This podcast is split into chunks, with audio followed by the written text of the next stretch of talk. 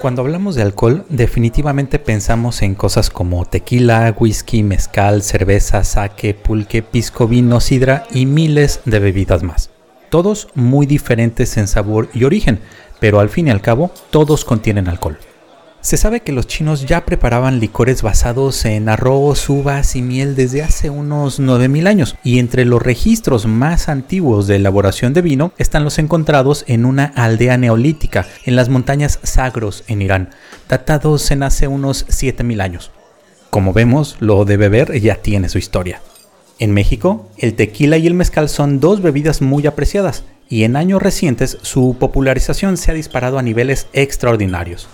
Todo el alcohol contenido en las bebidas anteriores es un producto bioquímico creado por microorganismos a partir de la fermentación de azúcares presentes en las materias primas. Sin embargo, no hay solo un tipo de alcohol, sino una familia en donde todo se caracteriza por tener el grupo funcional OH en su estructura molecular.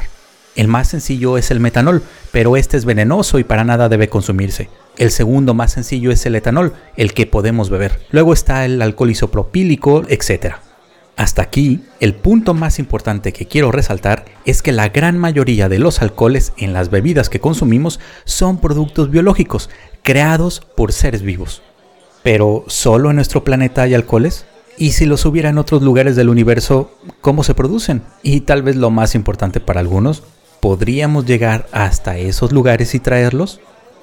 Mi nombre es Vicente Hernández, esto es Las Narices de Tico y hoy hablaremos de alcohol en el universo.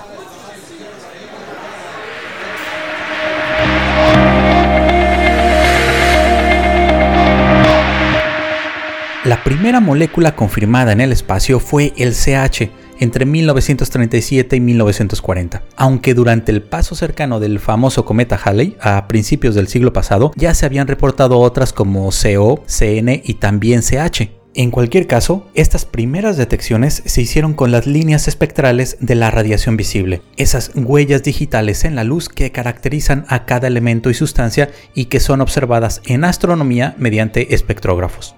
Con la llegada de la radioastronomía, la búsqueda de otras moléculas se amplió a longitudes de onda de radio, donde hay una cantidad inmensa de líneas moleculares, y fue hasta 1963 cuando se descubrió la molécula OH. Precisamente OH es el grupo funcional de los alcoholes. Sin embargo, la primera detección directa de metanol fue en 1970 y la de etanol en 1975, ambas también por el método de radioastronomía desde unas históricas antenas ya obsoletas en el estado de Virginia Occidental en Estados Unidos. Así, el venenoso metanol y el bebible etanol entraron en la lista de moléculas descubiertas en el gas de nebulosas, específicamente en las que están formando estrellas. Entonces, a la pregunta, ¿hay alcohol en el espacio, en otros lugares de la galaxia o el universo? La respuesta es sí. Hoy sabemos que las regiones de formación estelar con gran densidad de gas y polvo contienen alcoholes y amoníaco y vapor de agua y muchos otros materiales que encontramos en la Tierra y que son familiares para nosotros. Sin embargo, en esas nebulosas, como la de Orión, Eta Carina o una muy famosa e importante llamada Sagitario B2 en dirección del centro galáctico, no hay microorganismos o procesos biológicos creando las moléculas. Allá, lo único que hay son gases, polvo interestelar, radiación y mucho, pero mucho tiempo para formar moléculas.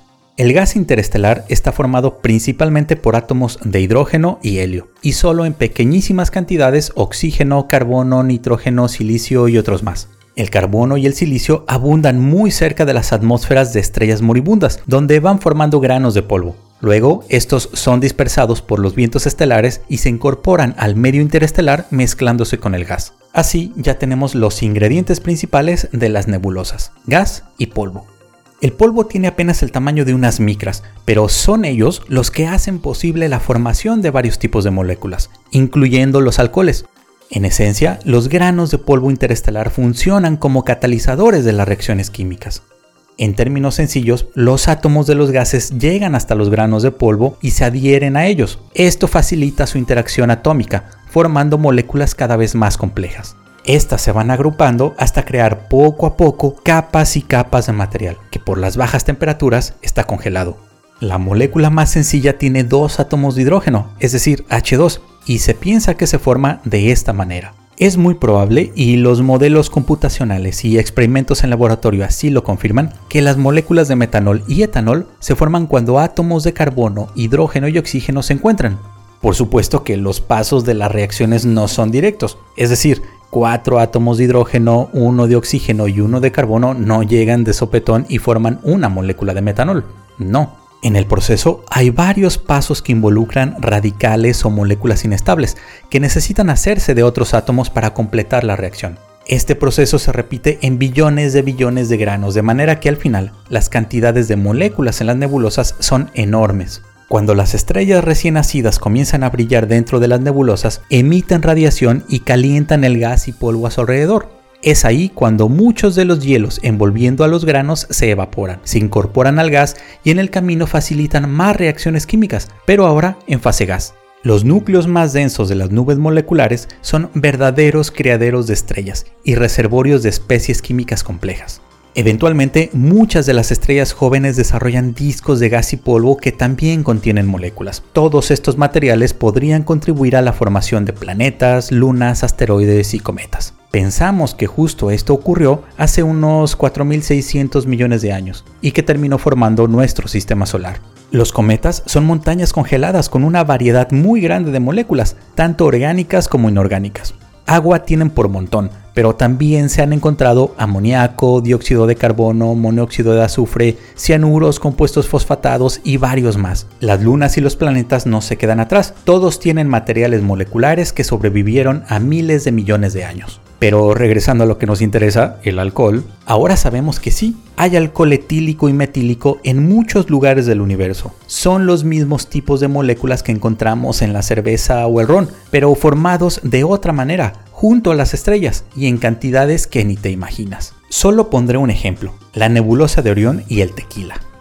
La nebulosa de Orión es una famosa región de formación estelar en la constelación de Orión, ubicada a unos 1350 años luz de distancia, y es un criadero de estrellas mucho más masivas que el Sol. Pues bien, muy cerca del centro de la nebulosa existe uno de esos núcleos densos de gas molecular, con decenas de especies químicas. Con técnicas de radioastronomía se ha medido, por ejemplo, que hay unas 50.000 moléculas de metanol por metro cúbico, muy poco si lo comparamos con las cuatrillones de moléculas en el mismo volumen en el aire de la Tierra. Pero la diferencia es que la nebulosa de Orión es enorme comparada con la atmósfera de nuestro planeta. Ahora bien, según la norma oficial mexicana para la elaboración del tequila, estos pueden contener hasta 0.3 mililitros de alcohol metílico, metanol, por cada 100 mililitros de alcohol etílico o potable. Asumiendo que el tamaño de la región más densa de la nebulosa de Orión tiene apenas un décimo de año luz, allá podríamos encontrar alcohol suficiente para fabricar decenas de cuatrillones de botellas de tequila. Si nos repartiéramos todo eso entre la población mundial, nos tocarían de unos mil billones de botellas a cada persona. Mil billones a cada uno. El principal problema es que para llegar hasta la nebulosa hay que viajar unos 1350 años a la velocidad de la luz. Y eso es lo triste. Las regiones como la nebulosa de Orión son muy abundantes en cierto tipo de galaxias espirales irregulares, sobre todo aquellas que aún cuentan con gran cantidad de gas y polvo para seguir formando estrellas. Hay galaxias que tienen cientos de regiones como Orión. Llevando esto al número de galaxias visibles en el universo, la cantidad de alcohol es inimaginable. La química del universo es vasta y variada. En otro momento podríamos hablar de la gran diversidad de moléculas que se han encontrado, de las que se han especulado y sobre todo de aquellas que por ser orgánicas y complejas nos indican hacia dónde buscar posibles rastros de vida. Muchas gracias por haber llegado hasta aquí y salud por la riqueza química del universo.